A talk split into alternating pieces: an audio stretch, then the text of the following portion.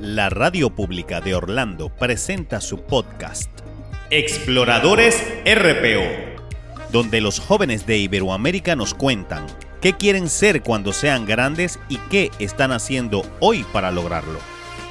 Visita nuestra página web www.rporadio.org. Presentó Arnaldo Molina de Ponle tu huella. Conduce Gilberto Alvarado. Comenzamos. Muy bien, Nicolás, ¿cuáles son tus primeras impresiones sobre este tema del día de hoy? ¿Qué tanto te ves eh, afectado en tu salud o quizás no mucho en tus eh, relaciones, en tu comportamiento? ¿Y qué puedes decir de quizás eh, los chicos que a lo largo de tu ciclo escolar, pues has visto que algunos se obsesionan mucho con esto de la tecnología? ¿Qué tal? bueno, este, como usted lo dijo, no soy ningún experto ni nada, soy un chico universitario, ¿no? Estoy haciendo recién este, mi vida. Y en verdad, este, yo lo, lo, que puedo vivir es que, en verdad, este tema es muy, muy ambiguo, ¿no? O sea, mucha gente tiene opiniones de distintas maneras, aunque yo creo que la mayoría va en contra, ¿no? O sea, yo creo que la mayoría, va, o sea, dice que sí, la tecnología sí, o sea, excesiva sí daña, daña la salud. O sea, por ejemplo, yo creo que antes este, en la vida, por ejemplo, de mi mamá, o sea, ese tipo de edades. De hecho, existía lo que era la presión de grupo, la presión social, de ser más popular y todas esas cosas. Y yo creo que más ahora por las redes sociales, que ahora todo se maneja a través de likes, eh, de comentarios o de seguidores, existe más esa presión de grupo, lo que puede afectar a mucha gente, ¿no? Que esté muy interesada en esa cosa de ser popular, por así decirlo, ¿no? Este, asimismo, yo creo que todo en exceso es malo, ¿no? Comenzando por eso, pero si es que la pregunta va más como que a la tecnología en general, o sea, puede tanto ayudar a como no ayudar, ¿no? O sea, yo, por ejemplo, tengo una relación ahorita estable y la verdad yo creo que me ha ayudado bastante porque este, imagínate que ella se va de viaje o yo me voy de viaje, podría tener esta comunicación con ella, ¿no? Lo que antes, por así decirlo, no se podía tener este, bueno, no sé, no sé qué se hacía ahí, ¿me entiendes? O sea, se, era por cartas y era muy difícil mantener una relación, creo yo. Ahora es mucho más fácil. Este, por así decirlo, te puede ayudar en un montón de cosas. Este, por ejemplo, incluso para los trabajos, existe creo que está, creo que se llama LinkedIn, este, que la gente que no tenía trabajo podía poner ahí su currículum y tal, y podía, este, buscar este trabajo, ¿no? O sea, lo que ha, abrió, o sea, abierto muchas puertas, perdón, este, al mundo, mucha gente, para, para mucha gente, pero como yo te digo, también hay como que la, o sea, la otra cara de la, de la moneda, ¿me entiendes? Este, como que yo sí siento por lo, o sea, por lo menos yo, que este, el celular me ha quitado mucho tiempo de estudio. Este, por ejemplo, yo estoy así en mi celular y yo, ya, en una hora estudio y al final terminan siendo mañana. Y el día de mañana digo lo mismo y olvídate, estoy pegado a mi celular todo el día, todo el día, todo el día. También a este, cuando era más pequeño y recién comenzó todo este tema de los celulares, era, ¿cómo se puede decir? Una ansiedad, este, estar todo el día con el celular.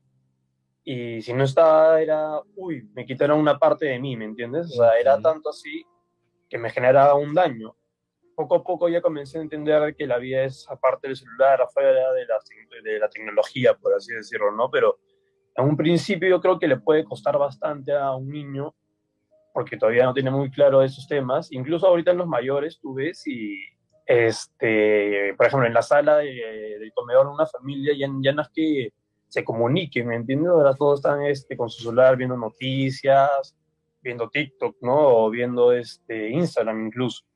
O sea, va cambiando, por así decirlo, este, las costumbres familiares, que creo, que, que, creo yo, perdón, este, que eso es algo que no debería pasar y es algo horrible que lo que está pasando, ¿no? Pero como te digo, hay como que sus partes buenas y hay como sus partes este, malas. Este, pero sinceramente, como esos temas que yo acabo de decir de la familia, cosas que no deberían de pasar, este, me parece que está haciendo más daño de lo que está haciendo eh, de bien la tecnología. Sin embargo, como que la pregunta es, tecnología excesiva, yo creo que sí, eso sí está mal, porque número uno, nada en exceso es bueno, Y número dos, estás como que, por así decirlo, no es como que haya un, o sea, los creadores del celular sean malos ni nada, pero yo creo que tú estás siendo manipulado por el celular cuando en verdad tú compras el celular este, para usarlo, ¿me entiendes? Pero tú estás siendo usado por el contenido del celular. Pero bueno, este, nada más que eso, esa es mi opinión.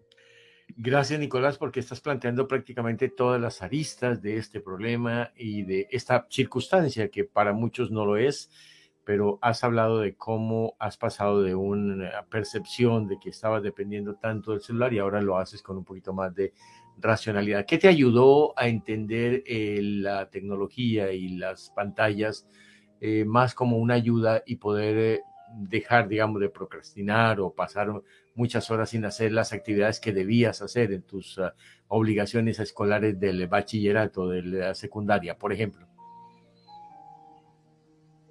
O sea, eh, su pregunta es cómo, cómo este, ¿Qué te ayudó a entender un poco mejor que, que, la tecnología no lo era todo en tu vida personal, en tu vida profesional, en tu vida estudiantil, digamos? Yo creo que este bueno, la verdad es que gracias a Dios yo tengo una persona muy importante este, en mi vida, este, que entiendo que mucha gente eso no lo puede tener, pero en este caso fue mi abuelo. Eh, yo soy bien cercano a mi abuelo y para mí incluso es como que mi mejor amigo, ¿me entiendes? Y este, me ayudó a comprender que, bueno, ya como estoy diciendo, es un abuelo y por así decirlo, tiene mucho más edad que yo, pero como dice el dicho, este, el diablo sabe más por viejo que por diablo entonces este, tiene más experiencia y todas esas cosas, y me hizo entender que la vida este, no es para siempre, ¿no? O sea, la vida se puede acabar este, mañana, y en verdad estoy perdiendo tiempo en el que yo puedo usarlo para estar con mi mamá, para abrazarla, o incluso salir con mis amigos, disfrutar este, el aire, disfrutar este, los recursos que hay, este, que nos brinda el planeta, por así decirlo, este, y lo estoy desperdiciando simplemente por estar con mi celular, ¿me entiendes? Este, y esto me lo contó, mi abuelo ha sido marino, entonces como que de una manera me contó su experiencia de, de cómo muchas veces tuvo que haber viajado y no pudo haber pasado tiempo con mi mamá y mi, mi tío, ¿no? O sea, sus hijos, cosa que me chocó bastante. Y bueno, mucha gente podría tranquilamente no haber escuchado a mi abuelo. Yo este sí lo escuché, pero uno no aprende si es que no tiene una experiencia, creo yo, ¿no? O sea, una persona no, o sea, si es que no, lo, no le choca, por así decirlo, si es que no lo experimenta, no, no, vas, no va a aprender y no se va a dar cuenta de lo que pasa. Y, sí, un día este, me saqué una mala nota, por así decirlo, y me di cuenta, oye, esto tiene que cambiar. Y comencé a dar cuenta que yo con la gente que hablaba era más que todo por, con la gente del Play, o sea, gente que, gente extraña, ¿me entiendes? Gente que no era mis amigos, que la hora y la hora, si mañana yo tenía un problema, iban a ser para mí.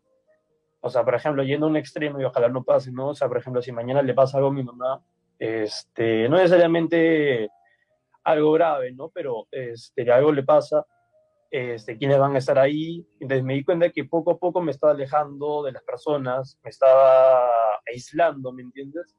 Entonces, como que este, me di cuenta, todo eso tiene que cambiar, dejé mi celular y a poco a poco este, comencé a darle menos uso. Por ejemplo, el celular creo que el, iPhone te da un reporte semanal de cuántas horas pasas en la pantalla. Entonces, este, trato que cada vez eso sea menos. Obviamente uso mi celular para temas, por ejemplo, cuando quiero hacer deporte, quiero correr, tengo esta app que me dice cuánto tiempo corro, todas esas cosas así, ¿no? Pero en general trato lo más que se pueda para de, usar el celular y poder, eh, y poder este, o sea, concentrarme en número uno de mis prioridades, que son este, el estudio, y también mi ocio, que por así decirlo, este, con mis amigos, ¿no? O sea, por ejemplo, ir a misa, yo soy católico, este, por ejemplo, a veces también por el celular me costaba también, em, no sé cómo decirlo, este, nada flojera ir a misa, ¿no? Pero este, poco a poco ya me comencé a esforzar más, a mentalizarme, a pasar tiempo con mis abuelos, todo, ¿no? Eso, eso creo que fue más que todo por la nota y, por lo que me ayudó mi abuelo, que me hizo dar cuenta que todo eso tenía que cambiar.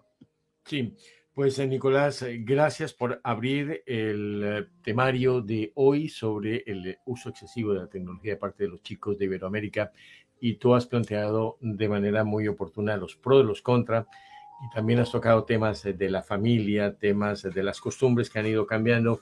Y quiero que esté muy pendiente con su micrófono abierto cuando quiera intervenir, preguntar, eh, hacer algún tipo de aporte, Por supuesto que sí. Vas a ser como el conejillo de Indias, porque vas a estar alrededor de muchos especialistas, profesores, personas que le han dedicado miles de horas al estudio de lo que significa el impacto eh, de las tecnologías y demás en eh, las personas, pero en especial de los jóvenes.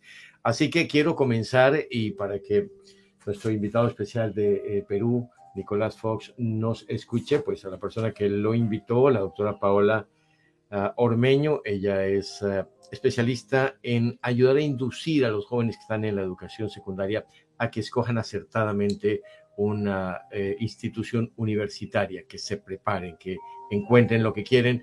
Y creo que ahí hay algo que, hay que tener en cuenta y saber qué tanto les afecta a la hora de sus decisiones, como dijimos, en la salud y en su comportamiento. Doctora, eh, eh, Paola, bienvenida uh, y gracias. Con lo que ha planteado Nicolás, de una vez, ¿cuáles son esas primeras impresiones refiriéndose a lo que él nos ha compartido? Buenos días, Gilberto. Buenos días, Buenos días. Nicolás. Muchas gracias por ser nuestro invitado hoy en el programa de radio y a toda la audiencia y a todos los participantes. Buenos días. Escuchando atentamente a Nicolás y ciertamente por ser nosotros la generación X, que somos los padres, y luego vienen las generaciones anteriores, somos como los testigos de estos cambios generacionales que se están dando y, y, de manera tan rápida debido a la tecnología, porque la tecnología también avanza bastante rápido. Prácticamente ahora es al día lo que está cambiando la tecnología, cada vez avanza, hay nuevos, eh, nuevas aplicaciones, más velocidad, etcétera, ¿no? Eh, me da mucho gusto de que Nicolás haya encontrado el camino correcto, que es el que yo pienso, el camino holístico, donde tú no solamente tienes que estar dedicado a la tecnología, tienes que hacer otras actividades, ¿no? Porque el sedentarismo definitivamente afecta a la salud, grave, es muy, muy, muy grave, cualquier exceso, la sal en exceso es muy grave, todo el mundo lo sabe, ¿no? Y, y definitivamente estamos los padres, los abuelos, las personas que somos, que ya tenemos más experiencia, para siempre estar pendiente de nuestras nuevas generaciones y conversar con ellos. Quizás eh, una conversación de tú a tú, ¿no? Porque a ellos, a los jóvenes no les gusta que nosotros les estemos dando sermones, por decirlo así, ¿no?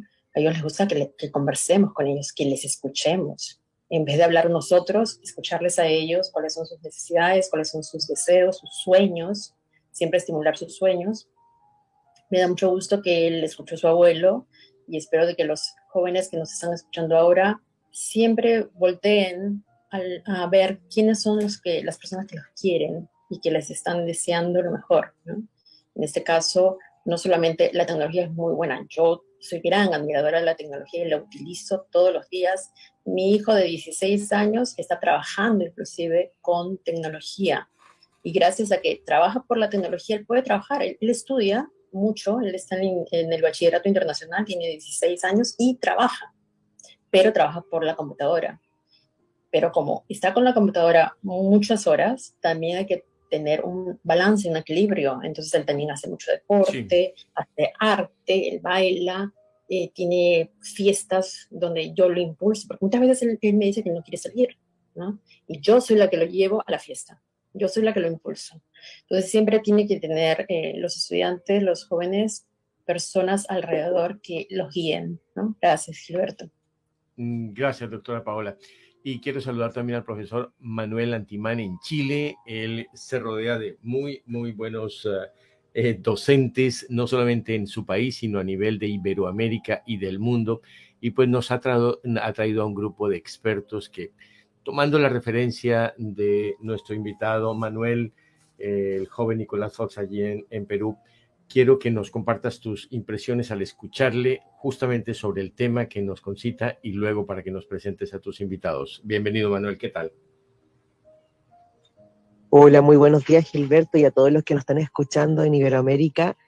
Hoy en día tenemos un tema que ha sido relevante, por lo menos en educación, desde mi punto de vista, ya que nos ha traído cosas eh, muy importantes para poder trabajar en el aula desde la didáctica y desde las TICs, ¿cierto? Uh -huh. Generando un aprendizaje significativo tanto para los estudiantes como para las familias, pero a la vez también hemos traído cosas que no han sido favorables, como contaba Nicolás, se ha ido perdiendo el contacto entre los jóvenes. Hoy día hay estudios que dicen que más del 70% de los jóvenes ya no está sociabilizando. Ya se está perdiendo esa comunicación y esa convivencia tanto en las familias, se está perdiendo la convivencia con los mismos pares fuera de los establecimientos educativos y también se está perdiendo esto en las salas de clase.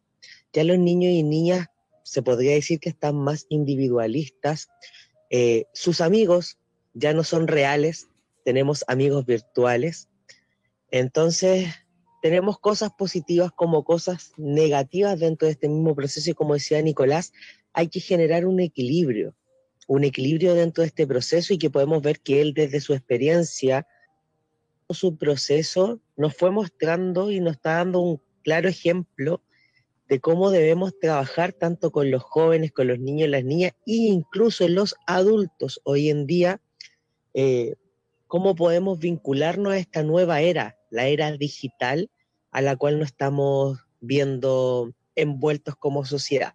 Y es por eso, Gilberto, que el día de hoy tengo tres invitados de diferentes partes, ¿cierto?, de, de Latinoamérica, donde también nos van a comentar su experiencia en cómo lo han vivido tanto en la pandemia, post pandemia y cómo lo están haciendo desde su área.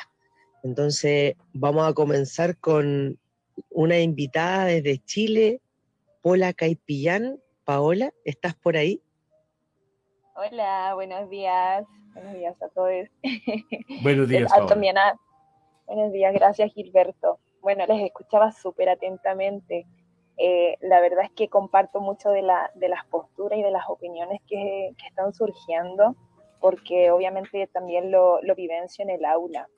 Entonces, me doy cuenta que, claro, capacidades como resolutivas, donde uno de repente resolvía, en caso de estudiantes de, de 13 años, resolvías tú pidiéndole una goma al compañero de al lado para poder borrar tu cuaderno, o resolvías tú eh, consiguiendo una regla con otro compañero para poder realizar algún cuadrado, soy yo la que tiene que mediar todo, todos esos momentos, así como, profe, no tengo regla, no tengo goma, pero amor, tienes un compañero al lado, le puedes pedir la, la regla y la goma. Y claro, es debido a esto, debido a la tecnología. Yo igual puedo poner ahí en una balanza el tema de la tecnología, porque no nos podemos desvincular de ella, va a seguir evolucionando, va a seguir avanzando. El tema es que hay que ir mediando, tal cual como decía Nicolás, eh, hay que ir mediando cómo se va, em, cómo se va esto vinculando con nuestra vida. Y parte también un poco desde nosotros como modelos, como los adultos, puedo decir un poco, cómo nos relacionamos también con la, con la tecnología y cómo también los más pequeños copian esto también. Porque si yo llego a la casa y estoy todo el día trabajando y ocupando mi celular y que acá, obviamente ellos también están absorbiendo eso. Y si no genero como estas instancias donde nos compartimos cómo fueron sus días, cómo te sientes, cómo estás, querer saber cómo están también nuestros hijos o nuestros estudiantes, eh, se produce esto, le damos más cabida a que ellos estén más vinculados con el celular. Obviamente no puedo quitar que el celular tiene ondas y tiene ciertas características que incita a que uno quiera estar conectado. Además que obviamente uno busca un tema y después te surgen de, de ese mismo tema muchos temas. Así funcionan como con los algoritmos. Sin embargo, eh, hace poco escuchaba a, a, una especialista que es María Zavala, que hablaba de la era digital. Em, y ella mencionaba esto de cómo, cómo tenemos que hacernos parte de, pero no culpando tanto la tecnología, porque va a seguir avanzando, sino de cómo nosotros nos eh, vinculamos con nuestros hijos, cómo nos vinculamos con los niños o con los adolescentes. Estamos, o sea, les preguntamos cómo va su día a día, en qué, en qué están utilizando sus tiempos, cuándo se conectan a las redes sociales, cuándo se conectan a tal parte, y también compartirles como esto de eh, cuando, cuando uno se, se, mete como a las redes sociales y cosas que te generan de repente incomodidad, también decirlo, como a mí me, me, me genera incomodidad de repente ver tantas imágenes de esto. ¿A ti qué te pasa cuando de repente estás viendo, no sé, las redes sociales o Instagram o cosas así? Y compartir desde ahí, desde el conocimiento, desde el conocer para poder mediar un poco la situación de que baje eh, el tema del uso excesivo de las redes sociales. Así que eso como que puedo ir compartiéndoles. Muchas gracias, profesora Pola. Ah, profesor Manuel, dos eh, invitados más eh, y les vamos a presentar y escuchar sus primeras consideraciones y aportes sobre lo que hemos, el tema que nos reúne el día de hoy y lo que Nicolás como joven nos ha también compartido.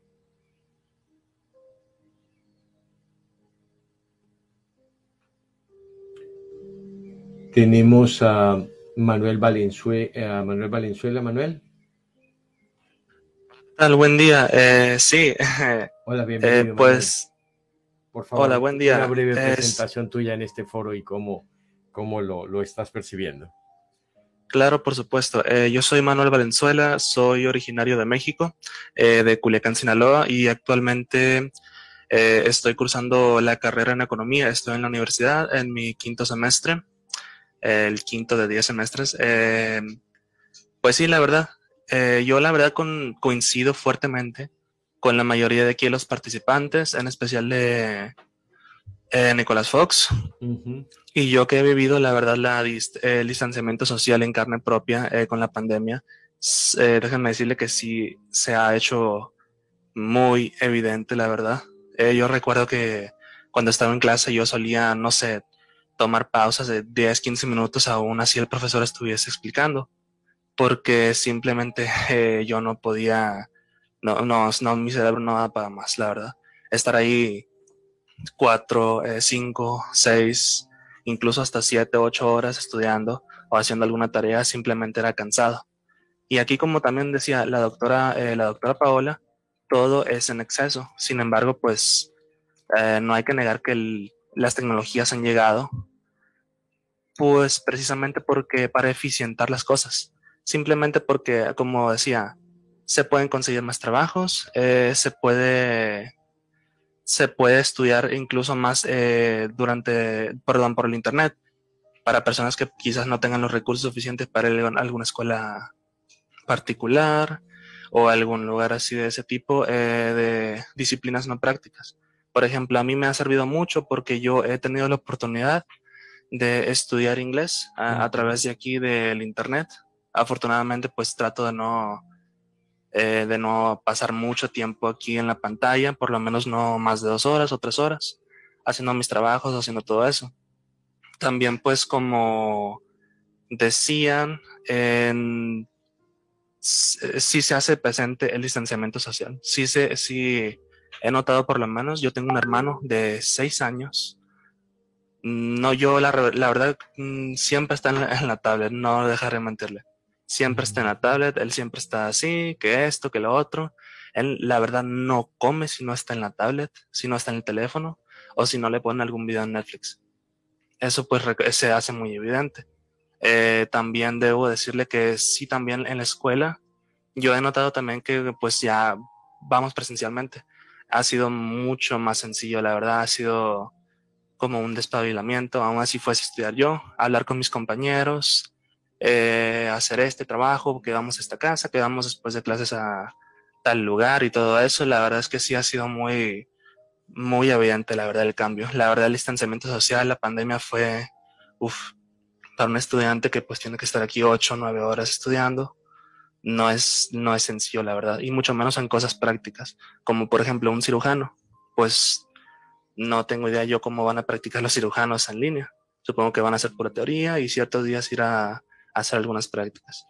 Pero bueno, aquí ha sido la verdad muy evidente. Eh, hemos tenido incluso, eh, bueno, yo por lo menos tengo un profesor ahora mismo que cada que entramos a clase es un requerimiento que nos pide dejar los teléfonos. El que no deje los teléfonos puede salirse de la clase. Y pues si acumula, ciertas eh, faltas en la clase, pues bueno, vas a reprobar el curso ese profesor siempre dice ese tipo, lo mismo que estoy diciendo la verdad. Las tecnologías son muy útiles, las tecnologías hacen esto, se han agilizado las cosas de una manera mm, muy, muy evidente, la verdad. Pero pues él también piensa que eh, mm, si mucho de algo no es bueno. Hasta aquí mi respuesta. Muchas gracias. Pues muchísimas gracias, Manuel. Valiosísimo, por supuesto, el aporte, así como el de Nicolás. Y antes de darle paso a otro invitado, eh, a Roberto Bustamante, yo quiero volver con Nicolás porque él había planteado que cuando era mucho más joven comenzó a ver eh, la, necesidad, de ser popular a través de la, de la Internet y de las redes sociales y demás. Em, hoy, ¿qué tanto para si tienes hermanos menores o primos, chicos en las edades, como decía Manuel, de su hermano, de cómo depende tanto ya de la tablet? que tú puedes decir hoy qué tanto se necesita hablar de eh, o estar eh, digamos, buscando likes para quedar bien con los amigos, amigos virtuales que muchas veces ni se conocen en, persona. Eh, sobre este punto, ¿qué nos comparte Nicolás? Bueno, yo este, personalmente puedo contarles una, una, experiencia que he tenido con mi hermana menor. este, mi hermana es menor, entonces yo creo que se giró a la tecnología, lo ha vivido más. Este, sin embargo, mi hermana ha sido siempre un carácter suave, nunca le ha importado nada más volar, nunca, nunca. Mi hermana totalmente en contra de eso. No en contra, pero siempre le ha dado igual, ¿me entiendes? Y gracias a Dios le ha dado igual, ¿no? Porque mucha gente, algo que yo rescaté, eh, me faltó decir es que mucha gente tiene esa falta también de... Tiene problemas con su identidad, ¿me entiendes? Hay gente que cambia justamente este, en su... O sea, por ejemplo, me he topado, sorry que estoy me estoy yendo un poco por las ramas, pero este, me, ha, tocado ver, este, por ejemplo, una pareja de esposos que suben este, una foto, ay, felices acá con el amor de mi vida y a la hora, a la hora, tres meses después se separan, ¿me entiendes? O sea, entonces es como que, oye, ¿qué estás, qué estás tratando de decir? Estás mintiendo, estás siendo una persona que no eres, ¿no? Este, y con el tema este de los populares, eh, mi hermana lo vivió pero no por ella, porque mi hermana, como les digo, no le importaba nunca los likes, todas esas cosas, pero sin embargo a sus amigas sí. Eh, ella tenía una chica, no voy a mencionar su nombre obviamente, este, que sí le importaba bastante lo que era el tema de los likes, el tema de la eh, popularidad, este, y sin embargo fue tan envidiosa que incluso llegó a votar a mi hermana en su grupo de amigas, ¿me entiendes? Y eso le generó un cambio a mi hermana emocional horrible, porque obviamente sus mejores amigas la habían traicionado, este, se convirtieron en personas que no eran, y obviamente es algo que choca, ¿me entiendes? Mucho más a esa edad en la que todo el mundo en la adolescencia está haciendo, se forman los grupos, ¿no? Es lo que, es lo que me han enseñado a mí, que normalmente la adolescencia es una, tú normalmente formas tu grupo de amigos, ¿no? Entonces, este, es algo que a mi hermana obviamente le chocó porque no tenía idea de dónde ir. Gracias a Dios tuvo amigas ahí dentro del grupo que, de esta chica que votó a mi hermana, que no dejaron de ser sus amigas, la, o sea, se, se, mantuvieron firmes a la decisión de que no, por más que tú quién eres, no votas acá a mi amiga, ¿me entiendes? Y nada, ¿no? Este, eso era más que toda la experiencia que quería contarles. Pero sí, eh, yo no lo he vivido, pero tengo una persona cercana que es mi hermana que sí. Y la verdad no fue algo bonito, por así decirlo. Muy bien, Nicolás. Importante aporte eh, dentro de la dinámica que estamos eh, tratando sobre el uso excesivo de la tecnología y qué tanto afecta en la salud y en el comportamiento de los chicos de Iberoamérica. Ahora sí, voy con Roberto Bustamante. Roberto, bienvenido. ¿Desde dónde estás? Y háblanos un poquito de tu experiencia. ¿Qué tal? Buenos días. Eh, saludos desde México. Yo radico en México. Eh, soy psicólogo de formación, tengo posgrado en neuropsicología. Eh, y sinceramente soy un fanático de la tecnología. Estoy muy, muy a favor de esta parte pues, tecnológica. Y uh, muchas cuestiones se involucran dentro de este, este tema, ¿no? Principalmente hablaban acerca de esta, este periodo de, de, claustro, donde las clases eran virtuales. Y estábamos, estamos olvidando eh, que mucha de la población eh, latinoamericana eh, no cuenta con una economía sostenible para poder tener acceso a Internet. ¿no? Entonces, si es una escuela particular, pues bueno, adelante tendrán dispositivos digitales, ¿no? Pero yo tuve la oportunidad de ver muchos niños yendo a plazas comunitarias para poder realizar sus tareas, precisamente porque no cuentan con los dispositivos o con, acceso a Internet, ¿no? Estando en pleno siglo XXI, donde Internet ya es considera, el acceso a Internet ya se considera como un derecho humano, ¿no? Y retomando un poco también esta parte de las redes sociales, la, eh, recordemos eh, que antes las adicciones pasaban de, no, no pasaban de sustancias.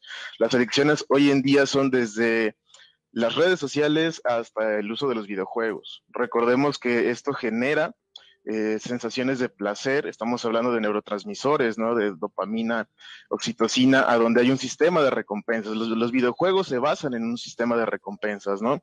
Facebook se basa en un sistema de recompensas. Si subes una selfie a donde te ves bien, ¿qué, ¿cuál va a ser tu recompensa? Muchos likes, ¿no? Que es lo que decían ahorita. Y entonces yo voy a decir, ok, es, un, es algo que, que, me hace sentir bien. ¿Qué es lo que voy a, querer? Voy a querer más de esa sensación, ¿no? Voy a buscar más eh, esa recompensa. Entonces, eh, esta parte donde esa, esa necesidad de darle el uso correcto a la tecnología para innovar, para hacer avances científicos, para hacer avances en las cuestiones este, eh, tecnológicas, eh, esa, mezcla de, de, ciencia y tecnología que al final de cuentas tiene como objetivo facilitar y mejorar la vida, yo creo que se está yendo hacia otra vertiente donde la tecnología está en un nivel muy alto y la calidad de vida es muy, muy baja. Y yo creo que además eh, uno de los em, contras que nos presenta la tecnología es que llega a deshumanizarnos, ¿no? Eh, no sé si les guste la música. Styx tiene una canción que se llama Mr. Roboto, el señor robot, y hay un, una estrofa en un, en un, en un una parte de la canción a donde dice que las máquinas nos deshumanizan y yo creo que es esta parte donde ya no es necesario eh, tener contacto, ¿no? El, verme con, alguien para yo saber que esa persona es mi amigo, pero es mi amigo, ¿por qué? Porque me regala muchos likes en Facebook, ¿no? O, me sigue en Instagram, tal vez. Sí, muchísimas gracias, Roberto. Yo quiero preguntarle al profesor Manuel Antimán, desde el punto de vista de, de quien enseña, ¿qué tanto el diario vivir justamente le hace repensar la metodología que se aprendió en la universidad de cómo lidiar justamente con todas esas ah, emociones de los chicos que están en formación y que quizás no encuentran eh, eh, alguien que les pueda guiar desde sus eh, casas, porque hay un conflicto. Sus compañeros obviamente están exigiendo con esa presión de que haga lo que el grupo diga y demás. ¿Cómo se la lleva el profesor con este tipo de comportamientos todos los días de la semana?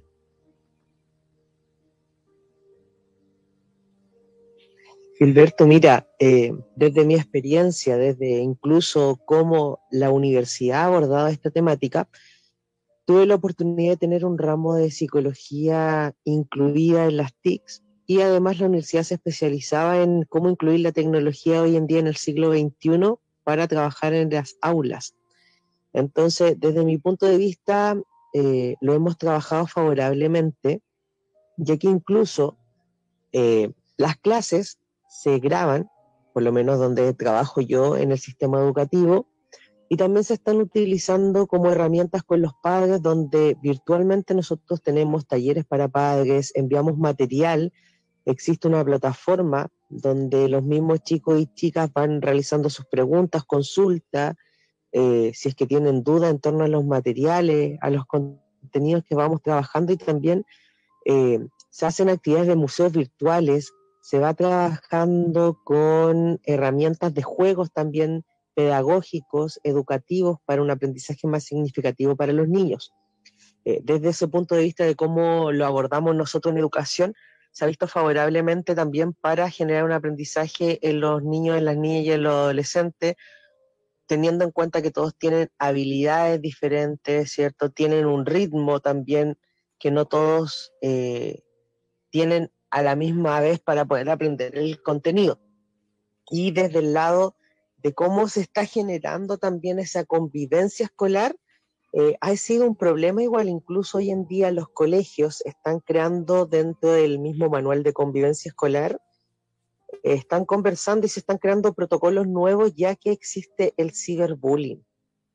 Eh, nos hemos ido vinculando hoy en día, trabajando también con los encargados de convivencia escolar, conversando con los psicólogos, psicopedagogos, educadores, dentro del establecimiento educativo, los mismos padres también de familia, de cómo controlar este proceso con los niños y niñas. Yo te digo, tengo alumnos de tercero básico, en niños de 8, 6 años y ya están con teléfono eh, dentro de las salas de clase o ya los padres ya le han pasado estos medios tecnológicos para que se puedan comunicar con sus compañeros y han generado muchas veces conflictos que han llegado al aula donde los niños y niñas han tenido diferencias y se generan estos conflictos y no saben cómo resolverlos. Creo que hay un gran trabajo hoy en día, las cuales tanto las universidades, tanto los establecimientos educativos tenemos que comenzar a trabajar y comenzar a capacitar a los mismos educadores y a quienes trabajamos en el área de educación para ver cómo nos vamos a enfrentar a esta nueva sociedad, como decían anteriormente, la era digital, esta era digital que tiene sus cosas positivas, pero también hay cosas que nosotros tenemos que estar dándonos cuenta de cómo también los niños, cuáles son los límites también que los padres le están colocando a los chicos y chicas al verse envueltos en este nuevo sistema cuando hay problemas de ciberbullying, cuando hay niños que no tienen límite y también se están comunicando con personas mayores a las cuales también le están abriendo otro mundo al cual ellos no deberían conocer dentro de su propia realidad. Sí, muchas gracias, Manuel. Quiero saludar a otro Manuel, Manuel Valenzuela, es mexicano y actualmente es estudiante de economía en la universidad. Manuel, eh, cuéntanos un poco de lo que escuchas y cuál puede ser lo que has escuchado en el programa y cuál es, puede ser tu aporte, porque se está hablando de cosas obviamente que son realidad para muchos negativas, otras que son positivas desde el punto de vista de la formación pedagógica. ¿Cuál es tu visión? Y gracias por acompañarnos.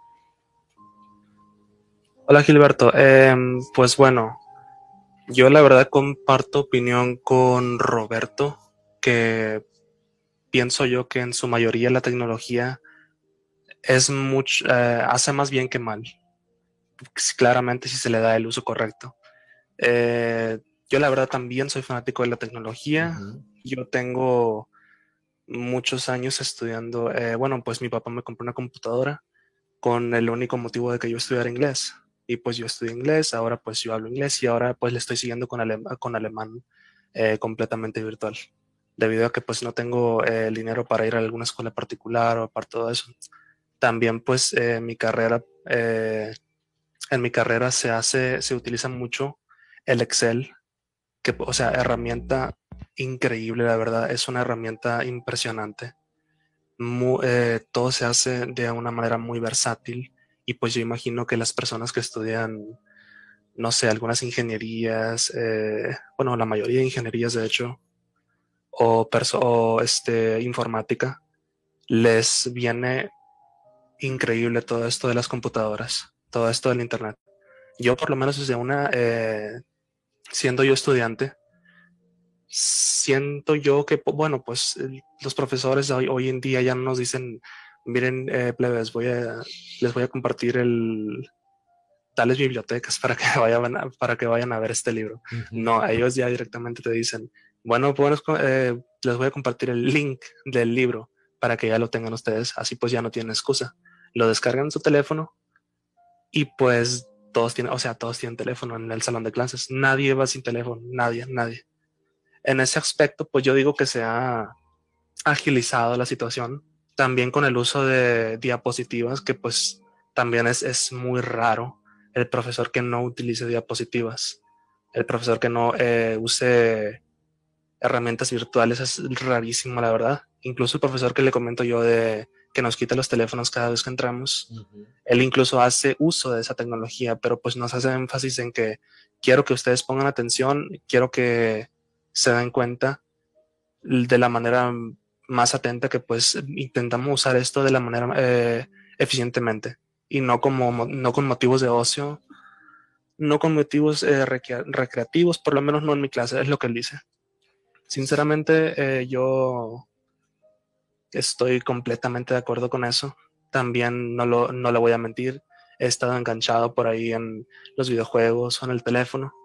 He estado también, pues, en situaciones así como en la primaria principalmente, en el quinto grado, cuarto grado, que pues Facebook se estaba haciendo una tendencia, todos querían tener Facebook, todos querían hacer fotos, de, eh, querían hacerse fotos de perfil y subirlas para que les den muchos likes. Y pues eso al mismo tiempo trae un, eh, como una recompensa social, como que una persona se siente como popular, se siente dentro del grupo, pues. Ya luego me, me como que me fue, no me, me fue interesando poco porque pues no, no leí el uso, me di cuenta yo la verdad de que perdía mucho tiempo dándole para abajo, viendo historias, viendo memes, la verdad es que perdía mucho tiempo y decidí hace unos cinco años, seis, dejar de usar Facebook, dejar de usar Instagram. Yo a lo mucho uso eh, WhatsApp, uso, eh, uso YouTube y uso Discord para pues, comunicarme con mi familia, a lo mucho. Pero bueno, en general yo diría que es más eh, es bueno, en general tiene mejor uso la tecnología que si no lo tuviéramos. Este mundo se está modernizando, no va a volver para atrás, la verdad. Hay que saber cómo se utiliza y hay que saber cómo administrárselos a los niños chiquitos también para que, porque puede ser, ellos no, no, no carburan, ellos no miden todo eso. Ellos ven alguna caricatura que les gusta y pues pueden estar 5, 6, 7, 8, 10 horas viéndola ahí. Pues eh, muy bien, Manuel. Todos están planteando eh, sus distintas miradas sobre el tema de la tecnología que, como dice la educadora diferencial Paola Caipillán Roa, allí en Villa del Mar, pues eh, va a seguir y no va a parar. Va a continuar, va a avanzar más de lo que hoy se está teniendo y ahora con el metaverso y demás, pues ni se diga. Y yo quisiera preguntarle, doctora, eh, profesora Pola, porque ya estamos cerrando realmente el programa, eh, usted plantea de que sí hay esperanza de un equilibrio, de que se puede, eh, desde luego, afianzar esos vínculos entre la tecnología y la vida personal. Es usted muy positiva sobre esto y ese quizás es una de las lecciones que quedan para los jóvenes, para los padres, para los educadores de que puedan asimilarla. Usted además es reconocida por eh, apoyar una, un sistema de educación de enseñando con amor. ¿Qué tan, qué tan positiva es y qué tan, eh, digamos, rescatable es que en medio de la tecnología los jóvenes puedan eh, seguir llevando su vida y mirando hacia la universidad y poder, como dice Nicolás, superar esa etapa y poner un poco más los pies en la tierra? Gracias Gilberto por darme este espacio para poder eh, claramente conversar de ello desde una mirada un poco más positiva. Porque como vuelvo a reiterar, es algo que no va, no va a frenarse, pero lo que tenemos, que siento en lo personal que tenemos que hacer es vincularnos, vincularnos nosotros como las personas que estamos en la casa dando el ejemplo para poder hablar de estos temas porque hablar como de las redes sociales en, una comida familiar es como cuando no hablábamos de las emociones negativas, supuestamente, como de la tristeza y todo eso. Entonces, es conversar sobre estos temas, como el qué me pasa cuando de repente no recibo like, o el qué me pasa, o en las plataformas que estamos, que estamos eh, entrando también, qué estoy aprendiendo, eh, también porque existen mucho también de influencers. Entonces, influencers también, el término lo dice, influencian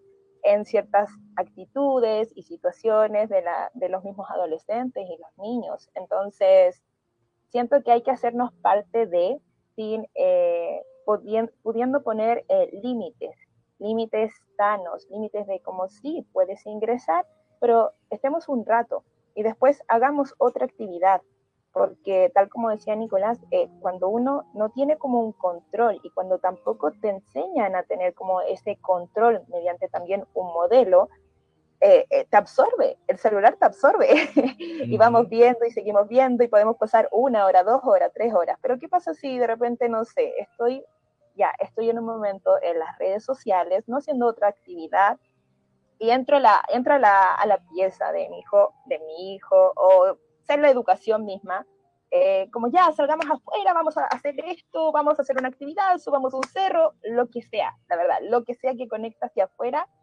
vamos equilibrando, se va equilibrando todo. Y obvio que no es algo fácil, no es simple, pero hay que dar un paso, porque si no lo damos, nos vamos a quedar en la misma, en la misma situación, vamos a seguir conversando estos temas y puede que este mismo tema que estemos conversando ahora en 10 años más volvamos a escuchar la misma situación. Entonces, hay que hacer algo, hay que hacer, sí, hay que hacer esos cambios. Ya tenemos los conocimientos, ya hay mucha bajada de la información, sabemos cómo afecta esto de forma intrínseca, sabemos cómo está afectando al cerebro, pues ahora hay que accionar en base a ello.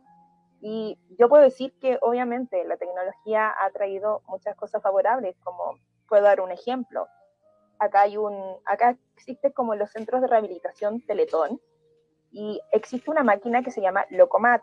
El Locomat permitió que estudiantes, o sea, que niños, adolescentes, em, pudieran eh, a través de la tecnología hacer como estos movimientos para poder volver a caminar. Sí, y, podían ser personas que claramente estaban en una situación de, de, parálisis completa y esta, esta tecnología permitió que pudieran activar conexiones de neuronas que no estaban activándose. Entonces hizo que pudieran estimular estos movimientos. Y eso fue en base a la tecnología. Por eso digo que la tecnología sí es buena, pero hay que involucrarse con ella en el sentido de compartir lo que nos hace sentir y cómo nos vamos sintiendo y no desvincularnos en la misma casa, sino que sea un tema de conversación, que lo traigamos a la mesa. Así que eso puedo decir, Gilberto. Muchas gracias, eh, profesora Pola. Eh, doctora Paola Ormeño, eh, en 30 segundos, quisiera una reflexión como una frase de decir, la universidad va a seguir exigiendo que los mejores sean los que se presenten, los puntajes y demás. Obviamente no todos pueden acceder a la universidad, especialmente cuando hay una gran mayoría que, como nos decía eh, nuestro invitado Roberto desde México, pues eh, eh, mucha gente no accede, no tiene ese tipo de en su casa. sí hay una importante cantidad de personas que lo pueden, pero no todos. Entonces, ¿cuál es como el reto que queda para la universidad de entender estos chicos que vienen muchas veces distraídos, pero que tienen que enfrentarse al rigor de unos puntajes y una necesidad de que solamente los mejores van a acceder a ello? Sí, Gilberto, en realidad los profesores, todos, eh, gracias a que han se han educado ellos mismos, ellos saben reconocer, ellos saben identificar cuáles son los talentos de los diferentes estudiantes. Está el que podría ser pues el más tecnológico, como también podría ser el que le, encanta leer, precisamente porque no tiene la tecnología y lee los libros y también enriquece su vocabulario. Entonces, no creo que debamos de temer estas diferencias porque siempre los profesores van a identificar quién es quién. Los alumnos pueden estudiar en sus casas con libros, con hojas simples, eh, las reales, y tener también los mismos puntajes que aquellos que han estudiado con una computadora. Entonces, eh, las notas van a ser las mismas. Sin embargo, sí estoy de acuerdo con los jóvenes de ahora, donde la tecnología ya es un derecho para todos y sí tenemos que esforzarnos nosotros los que podemos ayudar de una manera comunitaria para que todos accedan a la tecnología, porque es eh, un, avance para mí inclusive hasta milagroso, si lo podríamos decir así, porque la ciencia utiliza mucho la tecnología para curar, para eh, hacer los avances que el ser humano necesita, ¿no? Para, sus, eh, para curar sus enfermedades o condiciones. Y como para finalizar este punto, la tecnología es como un hábito nuevo y hay que crear el hábito, como así como nos, lo, nos eh, educaron nuestros padres, de, tenemos horarios para jugar en la calle, lo que era antes, ahora se juega con los videojuegos, pero teníamos horarios. Nosotros no estábamos todo el día con nuestros amigos en la calle. Teníamos la hora de comer, la hora de estudiar, la hora de dormir. Es exactamente cuando llegó la televisión. La televisión de antes era la caja boba, y ahora son los videojuegos. ¿no? Entonces, todo tiene que tener unos hábitos, horarios, y definitivamente el ejemplo es muy importante. Los padres tenemos que dar el ejemplo. Cuando estamos cenando en la casa, no se prende la televisión, no se utilizan los celulares. Eso es como yo lo hago aquí en casa, ellos, yo siempre lo promuevo, ¿no? La, la unión familiar y la comunicación de a uno, de personal, no a través de un texto, ¿no? Gracias, Gilberto. Gracias, doctora Paola. Em, doctor Roberto Bustamante, psicólogo, especialista en neurolingüística. Conclusiones, ¿qué le deja el programa y cuál es su eh, recomendación final? Eh, bueno, yo creo que el siglo XXI es un libro digital y la persona que no tenga la apertura para leerlo eh, se va a quedar estancada. La tecnología va a seguir, tiene que seguir porque es, es parte de, nuestra, de nuestro sistema evolutivo, ¿no?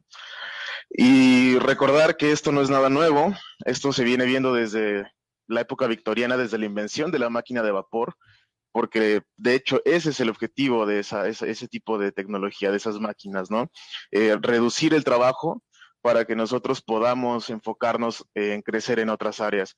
Desafortunadamente, como ya le había comentado, pues eh, se ha eh, desviado la humanidad hacia la parte eh, de deshumanizarse y enfocarse en cuestiones que no son importantes y, y dejar lo importante de lado. Eh, y yo creo que es algo que se sufre mucho hoy en día, eh, sobre todo en la parte universitaria, ¿no? Porque en lugar de eh, ocupar la computadora para aprender un nuevo software, para hacer una investigación de calidad, la ocupas para subir fotos o para hacer TikToks con palabras raras o cuestiones así. Muy bien. Doctor, muchísimas gracias por acompañarnos y Vamos a dejar a nuestros estudiantes al final para que también nos concluyan en 30 segundos. Profesor Manuel eh, Antimán, gracias por traer a, tanto talento y tantos expertos y, traer a la mesa este como otros temas que definitivamente van a seguir y vamos a seguir hablando porque esto no para, como dice la, profesora Pola.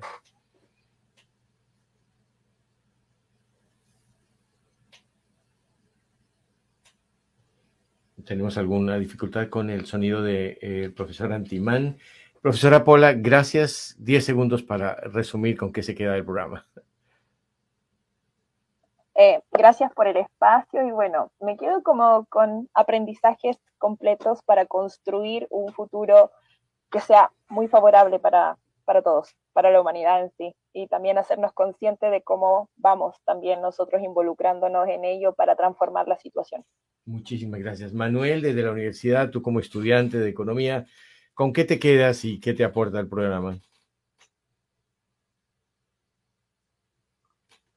Eh, pues yo me quedo con que la verdad debemos seguir adelante. No podemos, bueno, la tecnología no va a retroceder.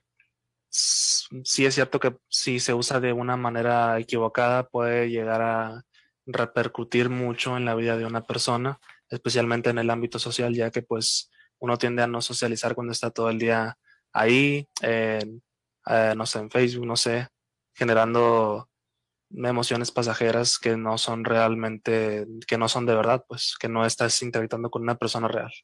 Muchas gracias. Y pues eh, nuestro invitado desde eh, Perú, Nicolás. Nicolás, conclusiones, planteaste el tema, escuchaste muchísimas aristas, visiones ¿Con qué te quedas? Este, ¿qué tal? Este, bueno, así resumido, eh, número uno, quiero agradecerles a todos por, este, por dar su opinión y por la invitación.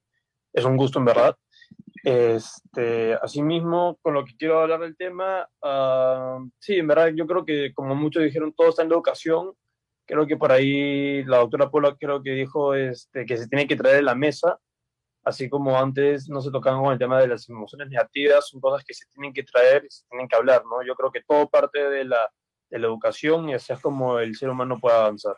Así que este, con eso es lo que más me quedo y con todo lo que han dicho sobre, o sea, he aprendido mucho lo que han, han dicho sobre los efectos psicológicos de, de la tecnología, ¿no? Así que bueno, eso es lo, lo que me queda. Pues muchísimas gracias a todos y cada uno de los participantes en este foro. El tiempo se acabó. Eh, no sé si alguien quiere cerrar con algo de 10 segundos. Eh, doctora Paola, Manuel, Pola, ah, Roberto. Bueno, yo sí, Gilberto, olvidé mencionar que, como les comenté, mi hijito de 16 años está, es ahora un agente de ciberseguridad porque la ciberseguridad es una profesión moderna, actual, necesaria. La Internet es como estar en la calle prácticamente, donde hay policías entonces, en la Internet también necesitan policías eh, internauticos, se podría decir, en este caso son de ciberseguridad, y él a los 16 años ya lo está haciendo. Eh, esto es actual y realmente es un tema para repetirlo. Sí, gracias. Excelente, muchísimas gracias. Profesor eh, Manuel Antimán, ya que está conectado, a ver, su despedida final y gracias por acompañarnos como siempre, trayendo buenos talentos al programa. Ahora sí que podemos tener buena conexión.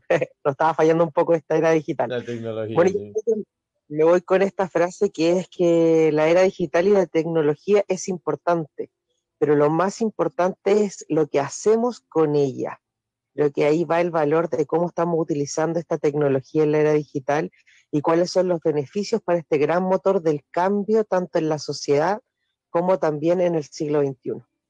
Muy bien, pues a todos chicos, muchas gracias, a Manuel, a la doctora Paola, a, por supuesto, a Nicolás Fox, a Manuel Valenzuela, a la profesora Paula Caipillán y también a Roberto Bustamante algunos que se quedaron sin conectarse, pero un saludo también a todos ellos. Nos vemos en ocho días con otro tema de interés para todos los jóvenes de Iberoamérica aquí desde la radio pública de Orlando.